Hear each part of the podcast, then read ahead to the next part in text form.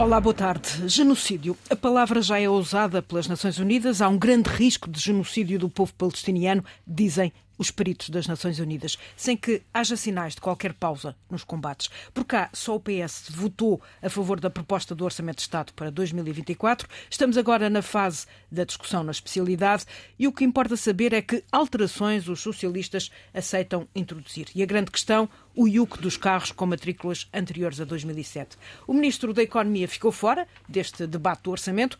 Eu até lhe chamei apagão. Costa e Silva andava ocupado com a venda da EFASEC, negócio que fechou em condições desfavoráveis. Dadas as circunstâncias, um negócio bom, diz o Presidente da República, mas ficou aquém das expectativas. É uma no cravo, outra na ferradura. Marcelo, que encaixou a provocação do governo de escolher para o fecho do debate do orçamento o ministro João Galamba. O presidente nega o desconforto, vale zero, garante Marcelo, ainda assim a deixar uma pequena bicada. Se alguém se sentiu desconfortável, terá sido o antecessor de Galamba. Leia-se Pedro Nuno Santos. A TAP quase ficou fora do debate, embora da Moldova Marcelo lá tenha dado os seus recados e até explicou que eh, até estava a proteger o governo para que tudo dê certinho. O PSD desperdiçou a deixa, foi André Ventura quem puxou pelo tema, mas foi ao PCP que o primeiro-ministro respondeu só, privativa, só privatiza a TAP com duas condições, garantia de manter o hub de Lisboa e a função estratégica da TAP. De lá para cá, nem presidente nem governo falam da TAP, mas falou Pedro Nuno Santos para dizer que a manutenção do hub da TAP em Lisboa é uma falsa questão e que invocar essa exigência só pode fazer baixar o preço de venda da empresa. E temos a saúde, ou a falta dela, e a falta de acordo entre médicos e governo, a que se juntam agora os, os enfermeiros. Muitos ingredientes para esta edição do contraditório de António José Teixeira, diretor de informação da RTP, Luísa Meireles, diretora de informação da agência Lusa, e Raul Vaz, comentador de política da Antena 1. Raul, começo precisamente por ti. A partir da Moldova, onde estava em visita de Estado, o Presidente da República seguiu a par e passo o debate e falou bastas vezes uh, de lá Como de longe. E multiplicou-se nas tais declarações. E tivemos também o Ministro João Galamba na tribuna do Parlamento que citou o Presidente da República, falou de comboios, mas não falou da TAP. Com esta escolha, António Costa provocou o Presidente ou eh, tão só quis demonstrar que João Galamba é um ministro intocável? Eu penso que João Galamba, como qualquer outro ministro, não é intocável, e muito menos João Galamba. Até estou convencido, já o disse aqui, que se quando houver uma, uma remodelação do governo, parece-me, parece-me lógico uh, que João Galamba saia do governo. É um ministro existente, inexistente, que fez um discurso, uh, na minha opinião, trapalhão, uh, não falou da TAP. Eu percebo que não tenha falado da TAP, mas não percebo bem que fale de estradas e comboios e eletrificações. Muitos comboios, ainda por cima todo um, todo um programa que já vinha Uh, Tudo um programa já vai e, e, algum dele está parado. Uhum. Uh, as obras estão a decorrer, etc, etc. O que é que António Costa pretendeu dando o palco final a João Galamba? Uh, eu acho que sim. Provavelmente quis provocar o Presidente da República, até porque João Galamba diz: Sua Excelência, o Presidente da República está connosco, está com orçamento. Quem teríamos melhor para nos vangloriar deste, deste texto? Mas também quis provocar Pedro Nuno Santos, na minha opinião. Uh, aliás, acho que esse é o dado uh, crescente na política portuguesa, é o choque entre os moderados do Partido Socialista, entendam-se assim, e os mais à esquerda do Partido Socialista. Aliás, uh, nasceu a causa pública com figuras inteligentes, com assento claro na sociedade portuguesa, Paulo Pedroso, João Cravinho. Em tua opinião, é para dar lastro a uma futura candidatura de Pedro Nuno Santos, esse movimento? É para dar lastro uma futura candidatura à liderança do Partido Socialista. Eu penso que o que temos em cima da mesa, não vejo mais ninguém que Pedro Nuno Santos. Aliás, está lá Pedro Delgado, Alves, que é um apoiante claríssimo, e outros uh, de Pedro Nuno Santos. E, portanto, esse é o problema, é a questão. Problema não, não é problema nenhum. É a questão que está em cima uh, da política portuguesa. É quem vai suceder a António Costa. E é evidente que António Costa não quer Pedro Nuno Santos. Uh, quer agora, aliás, está a dar gás a Fernando Medina com este orçamento de Estado era o Delfim, perdeu Lisboa. Agora, eh, a provocação é o Presidente da República, respondendo claramente à tua, à tua pergunta, é uma provocação infantil infantil. Uh, que vale zero. Que vale zero uh, no, no, jogo. E é uh, Pedro Nuno Santos. Deixa-me só. Uh, há, um, há, uma tirada do Primeiro-Ministro neste debate que é dizer que o, o presidente, o líder da Iniciativa Liberal e os deputados uh, estavam ali a representar os portugueses que não trabalham. Há um problema de António Costa e a Iniciativa Liberal. António Costa que fica deliciado com André Ventura. Não me esgotes a análise então, do debate isso, que já lá vamos, António José Teixeira.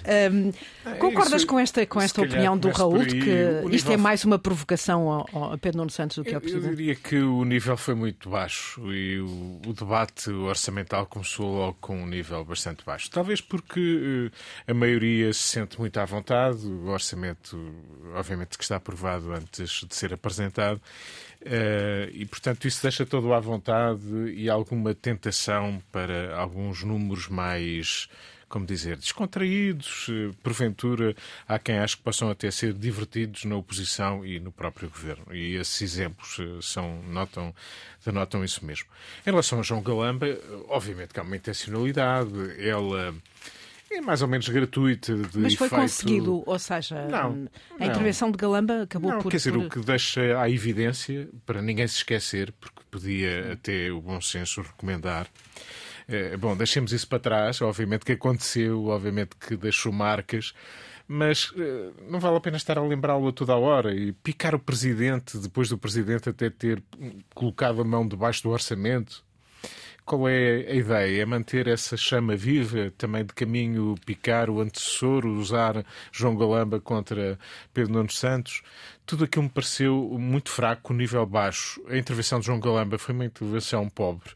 Não se deu à tentação, ele levava um discurso escrito, mas às primeiras provocações resolveu responder. E depois começou naquela linguagem, basta abrir os olhos, temos aí várias auto-europas e eh, quer dizer, num diálogo com, com as bancadas, eh, para um discurso de encerramento, quer-se algo com outra densidade, com outro peso, que deixe alguma marca. Ainda por cima, as marcas que João Galama podia invocar são as do atraso. Eh, não, é, não são originais e, e aquelas que refere já apenas denotam atraso de anos na concretização. Portanto, tudo muito, tudo muito pobre e acho que em relação a a este ping-pong Belém-São eh, Bento, ou neste caso São Bento-Belém, eh, acho que era tudo, de todo evitável. Eh, nem Marcelo, que às vezes resolve dar troco, sequer comprou essa, essa pequena brincadeira.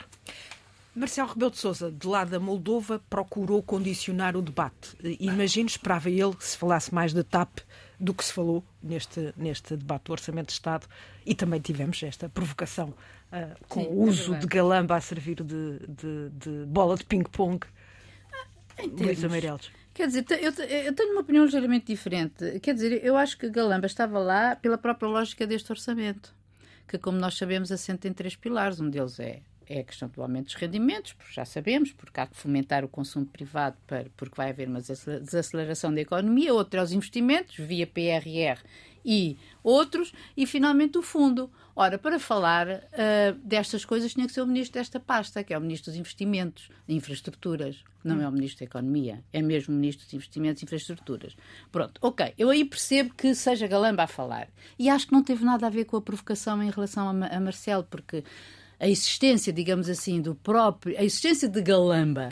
Mas faz sentido é falar é extensamente si, de uma ferrovia que não É em si que não uma sai do provocação, papel. entre aspas, a Marcelo, porque sabemos que foi por causa dele que houve o desentendimento. Agora, o que eu acho, o problema está na prestação de Galamba. Porque, digamos assim, francamente, se me permitem, o discurso dele foi chato e comprido. Meio uh, e mal E aquilo que eu, mal, que eu acho mais estranho é que Galamba é um indivíduo que, se, quando era deputado uh, e na sua vida política, ele sabia muito bem fazer soundbites e sabia muito bem onde é que os jornalistas iam pegar. E fazia, digamos que essa. Ia, ia, para, ia para esse lado. Ele, portanto, tinha a obrigação de saber que, ao fazer aquele discurso, era um discurso que a, comunicação social não ia pegar, ia pegar pela única coisa, pela única gracinha grossa e achei pesada. Quer dizer, nem, nem achei pesada, achei completamente não. irrelevante. Sim, Para que é que ele foi falar daquilo? Uh, uh, meaning what? Quer aquilo quer dizer o quê? O, o presidente disse o óbvio, que o Costa também deve ter dito: epá, hum, para que é que estás a falar nisto? Até, Não sei. Não, sei vale se- nada, isto é não sei se zero. António Costa Hum, não estava articulado com um galamba. não sei, não sei. Eu acho que o, o, é o Galamba, pior. quando Senão- fala senão ainda é espontaneamente. pior. Sim, mas, mas não é o Costa que escreve os discursos do Galamba. Ou seja, o Não primeiro-ministro encomendou-lhe um não discurso. sei. Também, Também não sei. Que ministro seria esse também. Pois, também não que sei. isso não é bem assim. Portanto, em relação ao Galamba, acho que faz sentido. Em relação à TAP, ah, que continua a atormentar os nossos dias, ah, eu acho que, ah, e sobre a qual Galamba não disse nada, também não estava previsto que dissesse, de acordo com o seu guião, digamos assim, a TAP. Nós estamos agora nesta encruzilhada de saber o que é que se vai desenvolver e, sobretudo, naquilo, não sei se queres falar sobre isso, Sim, sim. mas o que tem sido o papel de Pedro Nuno Santos na televisão. Eh, É que Pedro Nuno Santos, esta semana, veio discordar completamente do Exato. Primeiro-Ministro. Tudo aquilo que António Costa disse, Pedro Sobre Nuno Santos TAP. disse o contrário. Exatamente. E te- ele, aliás, tem feito sempre isso. Hum. Uh, cautelosamente, cada uma na sua coisa. Portanto, ele tornou-se, digamos, na- na- não- eu não sei se aquilo tem muitas audiências ou não. Dizem-me que não. Aparentemente que é não. um bocadinho Não, bolha. E agora até já Mas temos- não sei, agora, não já sei. agora são dados eh, reais. Eh, a SIC Notícias perdeu para a CNN na segunda-feira, exceto quando Pedro Nuno Santos falou. Pronto, menos mal. Agora, ah, porque a sensação que eu tenho é que efetivamente ele não é um comentador, não é? Ah, ele está ali para fazer oposição crítica ao governo. E, e, digamos até mais, é quase, ele quase que se Mas coloca já, mas já tem sugestões de livros no final do, do, do comentário, Pois, que é uma Mas novidade. ele não faz comentário. Pois não. Ele não faz comentário, ele faz crítica das opções do governo, pelo menos até agora. Eu não sei se aquilo é o modelo mais alguém, bem. haja alguém. Mas, exato, eu não estou a dizer, eu não estou a dizer que não, eu estou a dizer que é, é, deste, é, deste, é aí que se coloca, ele não é um comentador também. opa, não sei se aquele modelo e com a, Isso é a, a jornalista, enfim, não, não, isso é não sei problema- se. isso é outro problema, Isso é, isso, que- exato. Ou não é problema, na minha não opinião sei, não é mas problema. aquilo que ele, eu acho que ele próprio eh, agarra com mãos ambas aquilo e, e, e pronto, e, e põe em causa as opções do governo e de António Costa em particular. E aí, portanto, ele eh, trincou mais esta cena do, do, do hub. Nós ainda vamos saber como é que é. Eu achei muito engraçado a propósito desse TAP e do que disse, do que hoje o Mira Amaral, que é um homem que não se pode dizer que seja a favor deste governo, que dizia que ah, o Estado não é o acionista adequado no mercado, como a TAP.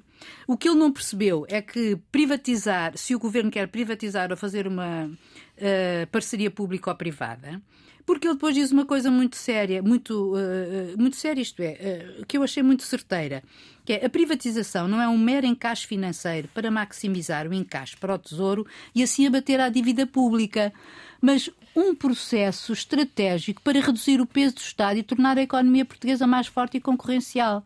E, portanto, depois diz ele, a qualidade, menos que o dinheiro, a qualidade do grupo e a distância do hub operacional é que, de facto, devem condicionar a compra. Portanto, tem Mira Amaral posto do lado do, de, de, de António Costa. Isto é imensa graça, digamos, se pensarmos que isto anda tudo ligado. Eu, só- eu acho que tem graça, tem graça, mas não é para aí que vamos a lado nenhum. Eu acho que aquilo que Pedro Nuno Santos, que conhece o dossiê TAP, vamos, vamos convir que seja verdade, ah, disse aquilo que qualquer pessoa pensa. Quer dizer, ninguém vende, ninguém vende uma casa ah, e depois duas assoalhadas da casa ah, são de quem vendeu. Ah, ou seja, o hub da TAP. O valor da TAP está no seu hub, está nas rotas para, já se sabe, É o que Pedro Nuno para a Santos América diz. do Norte, para, os, para os Estados Unidos, para a América do Norte, para o Brasil. Mas Tem- Pedro Nuno Santos diz que quem quer comprar a TAP, obviamente, o que Claro, quer é mesmo é o o hub. Com certeza. Logo, e porque quer, esta e quer gerir não é? o hub e quer mandar no hub. Quer dizer, aquela, aquela, aquele zigue-zague de António Costa sobre a TAP, que de facto. Mas isso, no fundo, até acaba por dar razão ao Costa. Não, não, não dá porque. Porque se for, se for um hub eh, dirigido por uma- pela, pelo consórcio aqui da Ibéria British Airways, será eventualmente para destruir o hub. Eu Um hub em Eu é acho o que chegaste, chegaste um ao ponto. Chegaste ao ponto. Um hub, alguns em, Porque em é que, na minha, na minha modestíssima opinião, António Costa tem esta tirada? Porque é evidente que isto já está a ser negociado. As três, os três eh, concorrentes, Lufthansa, Air France, KPLM e Iberia, AIG, eh, Iberia, British Airways e ainda uma companhia irlandesa, têm casa à sua malta. Já tem escritórios Ah, de advogados sim, a sim. trabalhar. Não há caderno de encargos, mas já há conversas. E eu, eu, eh, temo, não, temo não, posso eh, induzir da declaração do Primeiro-Ministro que a proposta mais, o quem se chegou com mais guita à frente foi a Ibéria. E, portanto, por isso é que António Costa diz que o preço não é relevante.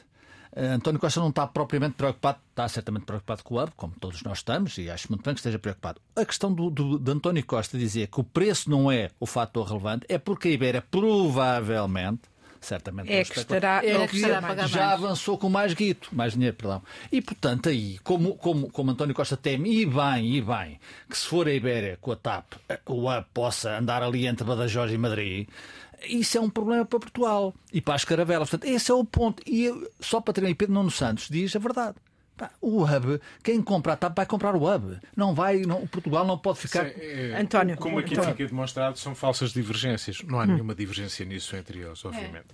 É. A questão não é essa, e eu acho que quando a gente recua, eh, verifica que algumas pessoas estão a falar, nomeadamente Pedro Nuno Santos, que em relação à TAP era melhor não recordarem o que foi o seu papel na TAP há não tanto tempo atrás. Aliás, houve uma comissão de inquérito, a gente já se uhum. esqueceu, eh, nem sempre por boas razões. E, portanto, uma longa eu, eu acho que a grande questão que se coloca aqui é o Estado quer eh, mandar na TAP, quer continuar proprietário não da TAP. Sim, exatamente. Eh, essa é a grande questão. E, e, ninguém quer falar muito disso. Pedro Nuno Santos diz: não, o Estado devia continuar eh, com a TAP. Ele já admitiu o contrário. Ele já admitiu ele também veio dizer que a Comissão Europeia não impôs uh, essa solução. Ou mas seja, ele era a favor da privatização. Mas ele, mas ele já tinha tomado posição no sentido, não em pormenor, Sim. para dizer que uh, vende 100% ou se vende mas isso todos 52%. Disseram, todos falaram de porcentagens disto. A grande questão não é esta. É evidente que Pedro Nuno Santos não é um comentador, nem um analista, nem nunca será. Ele é um protagonista, é um político que tem um tempo de antena. Pronto, ok, é uma opção uh, dele. Como, outro, como outros têm. Como, outro, como outros já não é tiveram. É como outros já tiveram. Mas é um deputado do Partido Socialista, até há pouco tempo ministro, que tem eh, um espaço para eh, se pronunciar sobre a política portuguesa, e nomeadamente e sobretudo, é esse o, o picante da história, sobre a governação do seu partido. Eh, ele tem, já agora só para fechar este parênteses, eh, posições interessantes, que é ele vota eh, contra os diplomas eh, que reconhecem por inteiro o tempo dos professores e a remuneração e depois diz que devia ser, na televisão diz que devia ser dado esse dinheiro faseadamente aos isso. professores. São posições possíveis, porque não, não é? Que também não é original, já outros disseram uma coisa e o seu contrário, ou dizem uma coisa e fazem o seu contrário. Está a fazer o seu caminho, fará o seu caminho, mas é isto que é para não nos enganarmos também, não há santos e pecadores. É, convém a gente ter aqui algum. Isso quando se fala da TAP, é melhor ninguém levantar, assim, atirar, uh, levantar a mão para atirar a primeira um pedra. O que é importante em relação à TAP é, primeiro, que se nós, se o Estado português e quem o representa nesta altura, que é o Governo, e, e, e quem tem capacidade de o escrutinar e de o fiscalizar, entende que deve vender a TAP esse processo deve ser um processo cauteloso, que defenda o interesse nacional, todos queremos isso, não é uma divergência.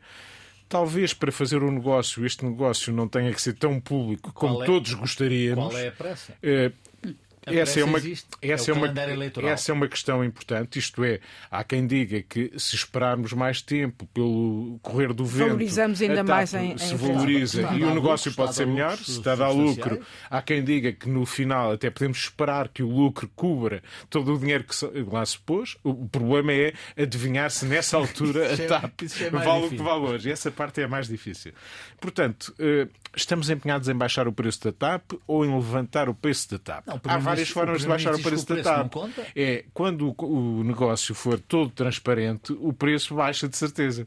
Portanto, é, é, aqui há uma questão que muitas vezes, quando ouvimos toda esta gente muito indignada e a transparência e tal, queremos um bom preço pela TAP ou um mau preço? Se queremos um mau preço, um bom contributo é pôr as regras do jogo todas a descoberto. Os negócios não se fazem assim. Fazem sem segredo, é exatamente o contrário, aliás, ao ditado popular.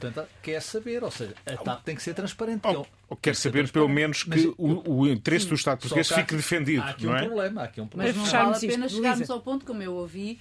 Uh, aqui na Antena 1, dizer hoje que mais vale um mau negócio que um negócio escondido. Ah, isso, isso, isso. isso até chegarmos a esse ponto.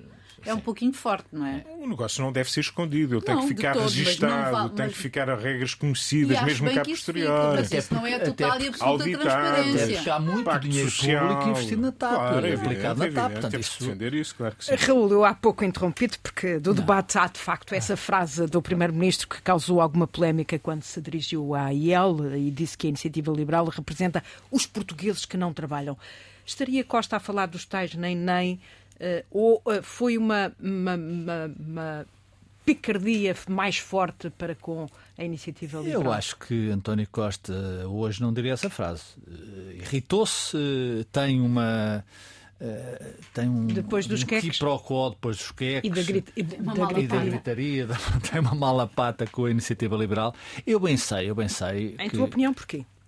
Porque é evidente que, que ele se diverte com o Chega, eh, reconhece a André Ventura capacidades eh, de ping-pong. Eh, eu percebo, eu percebo que António Costa também, no, meio daquele hemiciclo onde há uma maioria absoluta esmagadora, onde o PST anda à procura de um caminho, eh, onde a esquerda, obviamente, saiu da geringonça e, portanto, tem ali um confronto, mas não é o confronto que neste momento António Costa quer ir bem, porque não faria bem ao Partido Socialista e às suas projeções eh, eleitorais. Resta a iniciativa liberal, eh, que obviamente irrita o Primeiro-Ministro. Eu percebo, porque até certo ponto eu acho que esta frase de, de António Costa é o seu momento ventura. Portanto, não quereria ter outro. eh, isso vai passar. Agora há de facto, há, há de facto ali uma malapata, um desentendimento, ao contrário de com André Ventura, que António Costa eh, delicia-se com André Ventura. Eu percebo porquê. Eh, agora, só para terminar o debate, eu acho que o debate foi pobre. Eh, como o António disse, apesar da maioria absoluta, eh, António Costa devia, como Primeiro-Ministro, eh, procurar, procurar elevar mais o nível do debate. Bem sei, bem sei que quem está no Parlamento para discutir com António Costa, tirando a maioria absoluta, tirando a esquerda, estou a falar do PST, ainda não tem, ainda não tem arte e manha para discutir com António Costa. Foi- Isso, isso leva-me, Natália, a dizer uma coisa não discordando do que disse o, o, o Raul, de ver esta questão de, de outra maneira, Eh, sendo verdade aquilo que foi dito, eh, que é António Costa tem uma preocupação de desvalorizar o PST. Há uma forma de o desvalorizar. Uma é chamar a atenção e comprar algumas picardias com o Chega, e outra é também de uma outra forma, porque o irrita mais, porventura, a iniciativa liberal,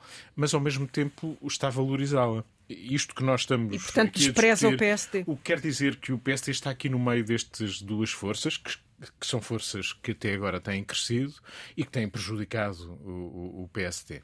Ainda E, por portanto, cima, um partido sem o líder. eh, e isto na- leva-me só para fechar na a sala. dizer, justificar isto ainda com mais outro dado, que é este orçamento e a argumentação que o Governo levou para este orçamento foi para lembrar o passado do PST, lembrar de Pedro Passos Coelho. Dizer, Pedro Passos Coelho cortou nas pensões, nós, ao contrário do que vocês disseram, nós aumentámos as pensões, não diminuímos as pensões. E o diabo Não- e o diabo não veio. E o diabo não veio. Luísa, Não tenho a certeza em relação a isto da IEL, porque eu acho que o, o António Costa, sobretudo, hum, pica-se. Se quisermos usar esse termo, com Rui Rocha. Porque Sim, se nós virmos qual era a atitude dele, e até hoje, em, em relação ao Cotrim, era de um grande respeito, digamos que adversários de pensamento e ideológico, mas de respeito. É com Rui Rocha que ele se pica. E eu acho que isso também tem a ver com a orientação que a IEL tem dado desde que o Rui Rocha é líder. Porque tem sido muito até na piogada do Chega. Porque eu ainda hoje lia o Há, Rio há Expresso ali uns tiques. que o, que o, Sim, o PSD se queixa quando diz mata, a ele diz esfola,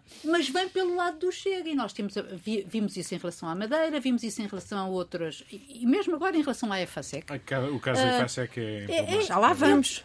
Vamos deixar esse Pois, tema para esta que segunda esta, parte. e ao mesmo A tempo, cópia é digamos, sempre pior que o original. e, e ao mesmo tempo a falta, digamos que de. Eu não sei se é preparação, mas eh, liberais a sério, a sério. Quer dizer, a, a- não, às vezes não estuda bem os problemas e faz umas, eh, umas intervenções que têm muito, muito mais de eh, mediatismo do que efetivamente de um pensamento estruturado. E, e, uh, e acho que é isto que irrita, não, não sei, é, mas talvez. acho que isto deve irritar. E Coutinho Figueiredo foi um grande líder, foi muito exato, marcante, portanto é exato. difícil substituir a determinado momento sim, sim, líderes muito marcantes e muito carismáticos. Contraditório a segunda parte, contraditório de António José Teixeira, Luísa Meireles e Raul Vaz. A EFASEC foi vendida a um fundo alemão que dá pelo nome de Mutares, uma privatização concretizada numa Operação Harmónio, ou seja, o fundo está a ser pago pelo Estado para ficar com a empresa. Raul Vaz, Há partidos que querem desde já uma comissão de inquérito um, para o PCP, já nem vale a pena perder com isso, porque uh, uh, isto é um crime económico e político. Temos o Presidente da República a dizer que até não foi mau negócio, mas podia ter, mas podia ter sido melhor. Uh, em que é que ficamos? Ficamos numa questão que, na minha opinião, deve ser esclarecida perante a opinião pública, os portugueses, por mais uma vez, mais uma vez, aliás, eu acho que chega de salvar empresas, sinceramente. Eu percebo a TAP, mas chega de salvar empresas. Mais uma vez, já há uma injeção de dinheiros públicos para salvar uma empresa. O argumento do, do Ministro da Economia, que aliás. São 2 mil postos de trabalho. Sim, são mil postos de trabalho, mas, mas repara, Natália, quando, quando o Estado põe uh, mensalmente 10 milhões de euros numa empresa, provavelmente seria mais saudável, uh, mais, com mais futuro uh, resolver a questão de outra forma. O que é que eu quero dizer com isto? Não estou a dizer que se despeçam as pessoas, mas quer dizer que se criem alternativas, porque a tecnologia da face é que não, não está só em Matosinhos, não, mora só, não há segredos tecnológicos, seja a arte e ferramenta para fazer essas, essas, esses produtos, é possível fazer. A questão dos, dos fornecedores também talvez seja já uma falsa questão. Eu lembro-me não foi? Eu estou a lembrar-me que o país perdeu, em tempos eh, muito idos, eh, a Sorefam, eh, Sim, que é era uma, uma, uma, Sim, uma, é empresa. É verdade, é verdade. Que hoje desesperadamente não consegue perdeu, perdeu muita indústria, o país perdeu muita indústria. E, portanto, não podemos dar, dar ao luxo de perder mais já pesca, até já pesca. Nós trocamos muita coisa. Deixa-me só dizer uma coisa, Natália, muito rápida. Eu lembro-me dos tempos de, de, Isabel dos Santos ser recebida com pompa e circunstância pelo Ministro da Economia Manuel Caldeiro Cabral, quer dizer, pelo Governo. Uh, portanto, a gente tem que pensar antes de fazer, sobretudo a esse nível, com certeza. Uh, Pedro Cisa Vieira uh, nacionalizou a empresa. Uh, agora calhou a fava a António Costa e Silva ter que justificar isto. Eu acho que o Ministro da Economia, que devia, na minha opinião, ter falado no debate orçamental, mas não falou, deu no dia seguinte uma longa conferência de imprensa, eu acho que de facto é há, há, há, espaço e razão para haver. Não sei se é uma comissão parlamentar de inquérito, se é. Nós também vamos sempre para as comissões parlamentares de inquérito. O ministro vai na próxima semana, no âmbito do um orçamento, ao Parlamento. Um Deve aproveitar... E apurar, apurar aquilo que está de facto em cima da mesa. Porque são 400 milhões de euros, já à volta de 400 milhões. É muito dinheiro. Podia-se pagar alguns médicos com esse dinheiro. António José Teixeira, uh, eu, eu, isto... é caso para uma comissão de inquérito? Bom, eu acho que isto é a primeira coisa que vem à boca ainda antes de se formular uma pergunta, é uma comissão de inquérito. Claro que a comissão de inquérito resolve todos os problemas. Desculpa, é... Mas o PST ficou mal nesta fotografia. Porque mas foi o, primeiro a admitir que não, eventualmente poderia quando houve, avançar para uma comissão Quando a iniciativa liberal avançou e o Chega naturalmente acompanhou, até e até forma, promete uma previdência cautelar. E até de uma forma verbal mais dura, uhum. o PST ficou ali nas encolhas. Sim, mas também, sim, mas talvez. Porquê? Porque acha que se deve preservar um grande negócio do Estado. O PST não quer ir contra aquilo que está em cima uh, do Estado, o emprego, uh, os postos de trabalho, os fornecedores sim ou sopas. Eu acho que o PC está no momento em, em relação a estas coisas tem sim ou sopas. António, a, a sensação primeira que eu tive eh, foi a mesma do Raul, embora depois tivesse percebido que o PST objetivamente aguarda esclarecimentos antes de se pronunciar. Mas era preferível ter uma posição à partida logo mais responsável e mais cautelosa. Se é para eh, jogar o campeonato do Chega e do Iniciativa Liberal, na linha daquilo que a Luís há pouco dizia, eh, então também eh, diz, diz logo que banca a Comissão de Inquérito inquérito tem o poder de, de, de viabilizar. Ora, isto não faz sentido para um partido responsável antes de perguntar e obter respostas. Obviamente que o governo deve esclarecimentos, deve respostas. Concluído o negócio, este é um negócio já concluído, eh, conhece-se alguma coisa, mas pouco, 15 milhões que foi o preço pago eh, pela, pela, por este fundo alemão, eh, entrega ao Estado, se, quando for vendida, de 66% do valor, é um entrega de dividendos, não sei, se é, não sei se é um, um grande negócio e é isto que precisamos de, de saber. Esta é, é, uma empresa, apesar de tudo, não é uma empresa qualquer. E, obviamente que o Estado podia a ter deixado cair eh, e era uma, uma, uma, opção possível quando Isabel dos Santos estava, estava à frente dela e a empresa começou... Não, depois de sair. O Andalix é que... Sim, sim. Depois é provocou, provocou a saída forçada, digamos, de Isabel dos Santos de lá. E a empresa ficou em muito maus lençóis, deixou de ter crédito, pagar a fornecedores, etc. Convém lembrar que esta empresa, mesmo sem falar, porque a empresa tem antepassado, tem uma outra empresa antepassado, mas ela própria, que tem 75 anos, e é uma empresa com marca no mundo, não é uma empresa apenas, digamos, importante no país. Uh, julgo que ainda, ainda está presente, ela própria está presente enquanto EFASEC em mais de uma dezena de, de, países e vende para mais de 80 países. Portanto, é uma empresa, apesar de tudo, com, com dimensão... alguma envergadura e Sim, na indústria claro. nacional não, não há, há muitas, muitas assim. Eh, o Estado terá feito um saneamento desta empresa e ela hoje poderá uh, navegar. Digo eu que não percebo, não percebo disto. Agora, é importante que eh, percebamos o que é que o Estado fez, como é que acautelou. Uh, António Costa Silva está muito confiante daquilo do negócio que fez, que achou que foi um bom negócio para o país. O Presidente da República, que também se pronunciou sobre este caso, diz: bom, eh, esperava-se um negócio melhor, mas se calhar Só foi um negócio possível. citar a Sua Excelência o Presidente da República. Pode ser, e portanto não se queixem que o Presidente, apesar de tudo, tentou amparar, eh, mas exigiu, obviamente, esclarecimentos. Este negócio já foi fechado. Mas acho que aqui também voltamos a ter que ser claros, e um partido como a PSD tem que ser claro: esta é uma empresa que o Estado devia ter deixado cair, ou uma empresa que devia ficar nas mãos do Estado. O Estado devia gerir esta empresa porque ela hoje está saneada e pôs-se lá o dinheiro, é uma opção, mas temos que assumir, não é apenas dizer, bom, Esse isso é tudo é, um disparate e o nosso dinheiro. Não, isso é muito claro. fácil dizer, qualquer, qualquer pessoa. Até nós dizemos dizer. aqui isso. Até nós somos capazes de dizer isso, exatamente. Agora, convém prestar esclarecimentos, convém ter atitudes responsáveis, convém perceber que esta empresa exporta cerca de 400 milhões todos os anos, está presente em muitos países e que dá emprego a quem dá emprego. Eh, se queremos eh, que esta empresa continue e queremos viabilizar, porventura temos que lá pôr algum dinheiro. Será que calculamos o negócio para o futuro? Este fundo se pegou na empresa é porque acredita que a vai vender claro. a, eh, a melhor preço. É o novo banco. Se este 66%. Porque quando se é fala entregue... em reestruturar, fala sem despedimentos automaticamente. Ora, é? exatamente. É temos, que ver, temos que ver que garantias é que existem. Se fizer isso à empresa, mata-se a empresa, não é? Uh, nós, já aqui foi dito e é verdade, são 2 mil trabalhadores que uh, altamente qualificados, portanto, mais de metade são engenheiros e, como já disse o António, com muita reputação, com um trabalho muito, muito, muito capaz e conhecido. Um mercado muito sofisticado. Uh, e agora, mas mais uma vez, a privatização não pode ser apenas um encaixe financeiro, como dizia o, o, o, o Mira Amaral, tem que ser a expressão de uma, um, um, resultado económico, mas de, um, de, de, uma, de, uma, de uma estratégia. Mas neste caso, o fundo até paga pouco, gasta apenas mas 15 milhões. Não, ele gasta 15 milhões e, e, e, mais 60 milhões em garantias. E o Estado tem, uma, tem segundo eu li, Repare, segundo eu li, tem agora neste momento uma exposição de 160 milhões. É verdade que já teve que investir e teve que investir porque, é, porque teve que investir no fundo de maneio, porque como são empresas cujo retorno de investimento é muito. Quando fazem um investimento, depois o retorno demora muito tempo. Portanto, o Estado, para pôr aquilo a funcionar, quando comprou os 75% da Isabel dos Santos, teve que ir metendo 10 milhões ao, ao mês e, portanto, aquilo chegou aos 200 milhões e agora chegou agora de vender.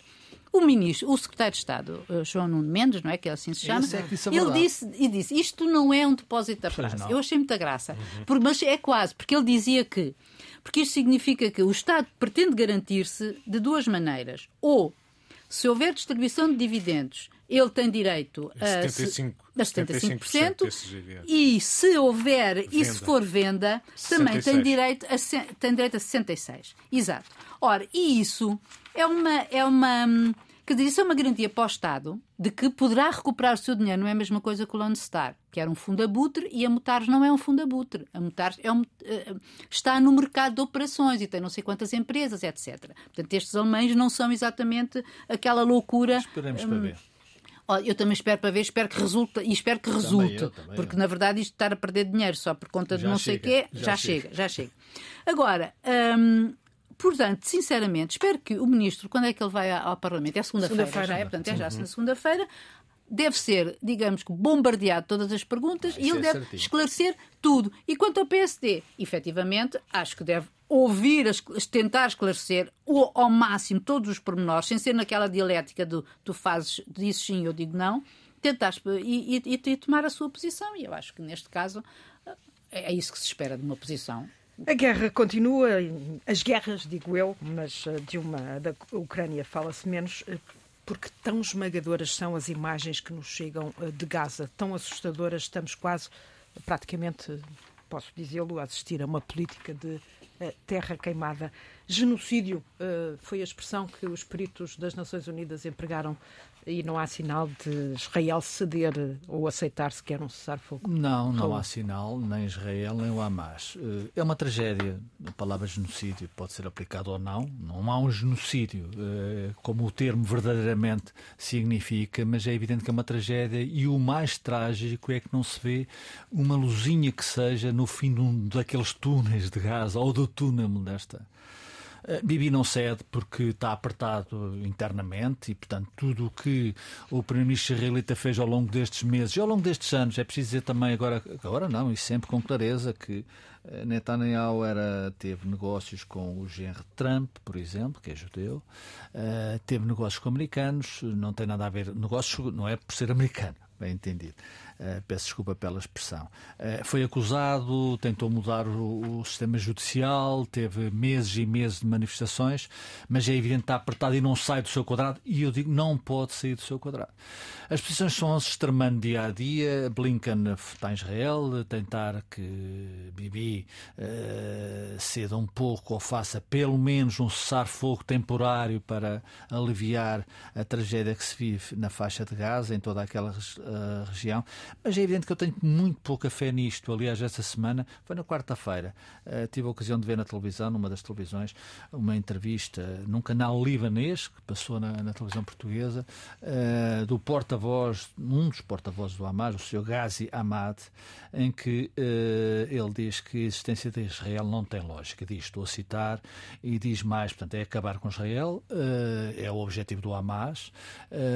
aliás, diz, ao ponto que se chega de dizer que não queríamos magoar civis quando foi o dia da entrada uh, em Israel. Houve complicações no terreno e, portanto, acabou aquilo. Acabou como acabou. Portanto, é evidente que isto é um, é um mal grande, um mal, um mal grande para a humanidade, para aquela região. E se isto alastrar para além uh, daquele terreno e daquele espaço, é evidente que vai ser mais uma uh, tragédia. António José Teixeira. Começa a ser difícil falar uh, do que está a acontecer e, e começa a ficar uh, nas nossas memórias uma marca que vai ser difícil de ultrapassar quando olharmos para isto daqui a algum tempo. Nós não, não vivemos a Segunda Guerra, nós não vivemos, digamos, momentos de, de chacina tão, tão fortes, estamos a vivê-los uh, na Ucrânia, para, no, nos tempos mais recentes, agora em Israel, em Gaza. e a questão que se coloca é, com todas as razões que assistem às partes em confronto, há uma guerra entre o Hamas e Israel, é, o que é que se faz quando se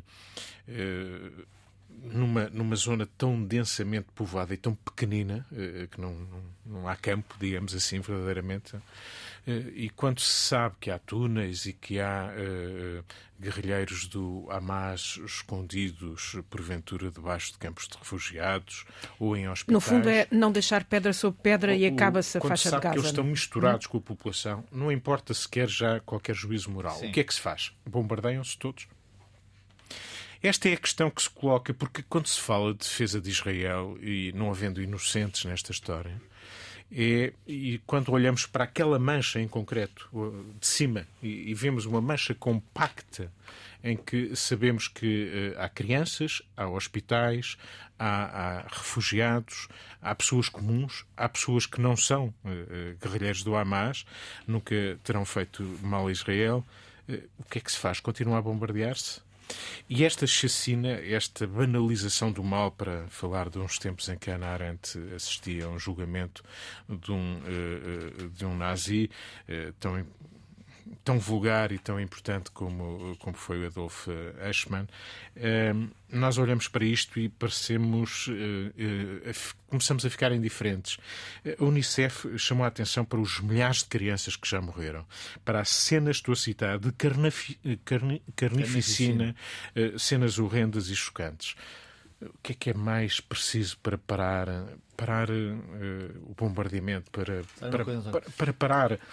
Muito rapidamente. nem sequer para uma pausa nem sequer para uma pausa que é já uma expressão quase uh, um eufemismo dramático, um eufemismo dramático e é isso exatamente. estamos numa também guerra de palavras ou ausência delas para descrever Sim, aquilo isso dói, que isso dói porque tu vês as imagens e ainda ontem eh, vocês já viram também dói muito ver aquelas cenas de crianças e, e, uma criança que chorava e dizia mas nós não fizemos mal nenhum nós não fizemos nada de mal.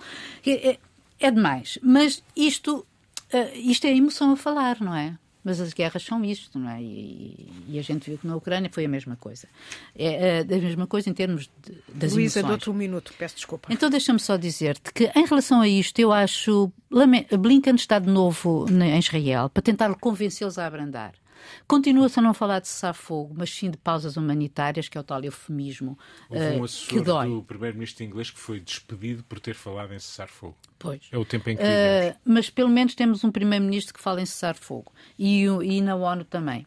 Agora, eu só queria dar um exemplo de como estou triste com a reposição da União Europeia, que aceita que as, as, os civis palestinianos que estão a ser mortos nestes bombardeamentos indiscriminados sejam vítimas colaterais de uma guerra para acabar com o Hamas a, a 100% e a qualquer preço, como uh, Israel garante, e que não vai ser possível quer dizer, aniquilar a 100% o Hamas, não é?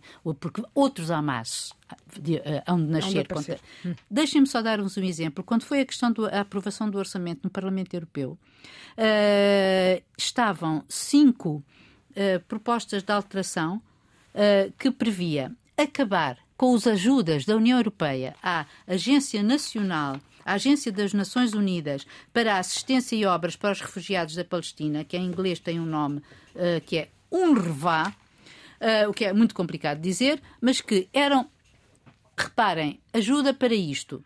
Uma para livros escolares, outra para ajuda humanitária, outra para a construção de muros e outras duas para acabar com as transferências para esta agência que já vos disse, cujo diretor de segurança acabou de ser morto num dos últimos raids, ele, a mulher e os oito filhos. Recorde-se que a União, a, a, as Nações Unidas já mataram ou já morreram, uh, um, já morreram 72 funcionários das Nações Unidas, desta agência nomeadamente, desde, desde o dia 7 de novembro. É muita gente a morrer, na verdade.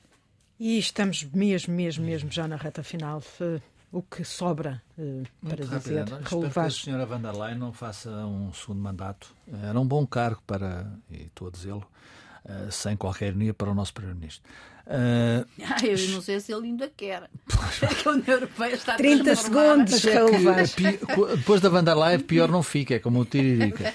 Joaquim Nazaré é o nome de um padre que denunciou 12 casos suspeitos de abuso sexual de crianças, naquela altura. À, Comissão Independente, etc, etc. Houve agora um, uma reunião do Tribunal, três juízes eh, do Tribunal Patriarcal de Lisboa, eu nem sabia que havia estes tribunais, mas isso é ignorância minha. E, portanto, castigaram este padre, eh, que foi falso, falsidade, etc. Eu estou curioso de ouvir, espero que ouça, até pioras, o novo patriarca de Lisboa, Rui Valério, sobre esta matéria. António José Teixeira. Bom, esta foi a semana em que tivemos mais uma canção dos Beatles, provavelmente a última de todas, graças à inteligência artificial, eh, obviamente graças ao talento, sobretudo de John Lennon, que deixou, enfim, uma matriz que depois foi trabalhada, ou os sons foram separados com o auxílio da inteligência artificial. E este é o uso, eh, digamos, mais fantástico que esta, que esta inteligência nos pode trazer. Mas outras preocupações reuniram em Londres, eh, no dia de ontem, governos de vários países e também também eh, empresários como o Elon Musk eh, para eh, se comprometerem a testar novos modelos de inteligência artificial antes de serem lançados, nomeadamente para fins militares. Parecem preocupados com o direito internacional e com o direito humanitário quando se fala destas tecnologias. Parecem. Olha, e, e lembrarmos últimos... que Israel já está a usar a inteligência artificial para, para esta Exato. guerra. Luísa Meireles. Uh, eu, nas últimas semanas, espantei-me com as declarações de algumas distintas figuras da nossa, do nosso aerópago político ou e social. continuas no espanto. Sim, uh, com uma entrevista dada a um homem de grande respeito, que é o Presidente do Supremo Tribunal de Justiça, Henrique Araújo, que numa entrevista hoje ao jornal Nascer do Sol, diz isto. Seria um bom instrumento para combater o fenómeno de, da corrupção que está instalado em Portugal e que tem uma expressão muito forte na administração pública. Isto não é uma simples percepção, é uma certeza. Eu acho extraordinário porque ele é o presidente do Supremo Tribunal de Justiça. Portanto, é, é urgente que declare. E depois ele diz mais: ele, ele pugna por, pela uma separação completa do poder político do poder judicial e propõe que quem deve gerir os meios dos tribunais não é o Ministério da Justiça, mas o Conselho Superior da Magistratura. O que, o que era muito interessante em termos de. Era, um, era, era outra corporação, não? O contraditório de António José Teixeira, Luísa Meireles e Raul Vaz, o podcast fica nas plataformas habituais.